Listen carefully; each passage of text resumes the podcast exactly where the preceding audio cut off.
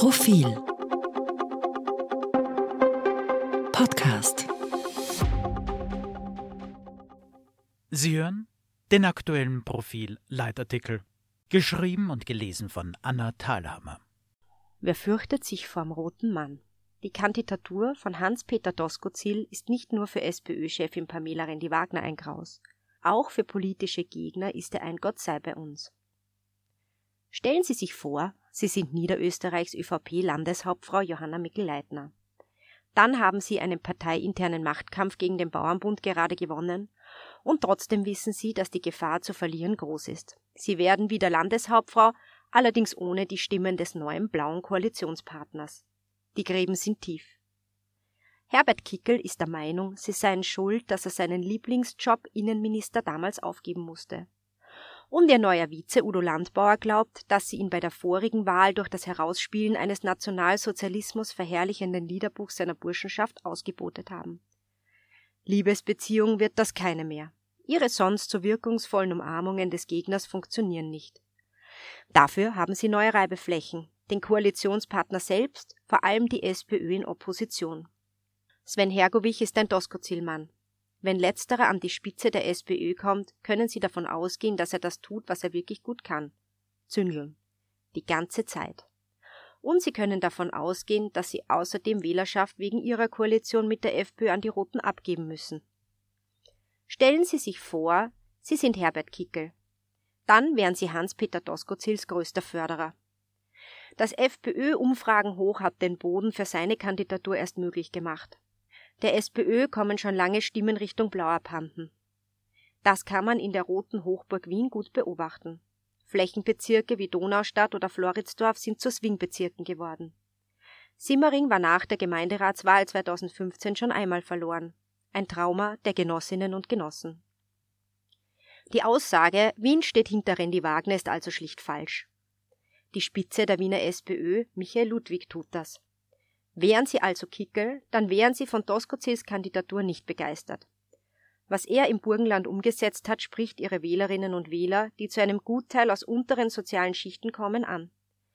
Im Burgenland wurden Pflegekräfte angestellt, ein Mindestlohn für Landesbedienstete wurde eingeführt, Pflegeheime und leistbarer Wohnraum werden in großer Zahl gebaut und bezahlt. Wie und ob sich das alles finanzieren lässt, steht am Ende der Rechnung, die erst in ein paar Jahren beglichen werden muss. Der Landesrechnungshof hegt an der Nachhaltigkeit und Wirtschaftlichkeit jedenfalls seine Zweifel.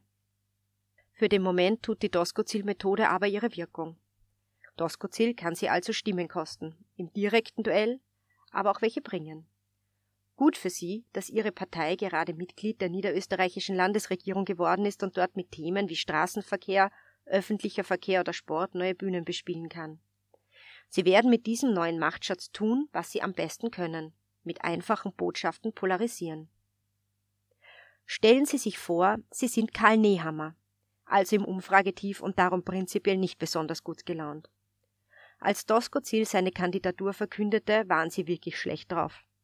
Denn Doskozil spielt auf ihrer Orgel. Unter Sebastian Kurz ist die ÖVP deutlich nach rechts gerückt, fuhr einen harten Asylkurs, adressierte die Unsicherheit der Menschen. Der Ukraine-Krieg hat das verstärkt. Sie sprechen von Grenzen, offenen, geschlossenen und solchen, die man nicht überschreiten sollte. Stimmen bringt es ihnen bisher nicht wie erhofft. Wer permanent von Chaos spricht, dem glaubt man nicht, dass er die Sache im Griff hat. Ob Doskozil ein internationales Phänomen wie Migrationsströme beherrschen kann, sei dahingestellt. Er hat, als einer der wenigen in der SPÖ, dazu jedenfalls eine klare Haltung und fordert restriktive Regeln für Zuwanderung. Das wird ihren potenziellen Wählerinnen und Wählern gefallen. Dann wäre da noch die Teuerung, die jeder spürt. Freilich, sie sind nicht schuld an einem globalen Phänomen. Aber Lösung haben sie auch keine. Warum sollte ihre bisherige Wählerschaft nicht etwas anderes und jemand anderem probieren wollen? Und jetzt seien Sie bitte einfach kurz Sie selbst, ein Wähler. Als Politik interessierter Mensch wissen Sie, was das alles bedeutet, den Anfang von Neuwahlen dass das Werkel ab jetzt eher steht, selbst wenn Wahlen nicht vorzeitig ausgerufen werden. Sie sehen, dass die Welt im Umbruch ist und dass dem politisch auch in Österreich dringend Rechnung getragen werden müsste. Sie sehen die vielen Reformvorhaben, die sich in diesem Regierungsprogramm ebenso finden, wie schon in so vielen davor, und die dann doch nicht umgesetzt wurden. Vielleicht ist dieses Mal doch alles anders als sonst in derartigen Situationen. Vielleicht stürzen sich die Parteien dieses Mal in Arbeit, um ihnen durch Sachpolitik zu zeigen, wofür sie stehen und warum sie sie wählen sollen.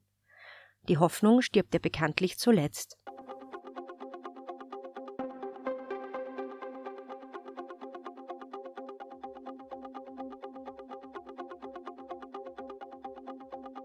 Mehr zum Thema auf Profil.at.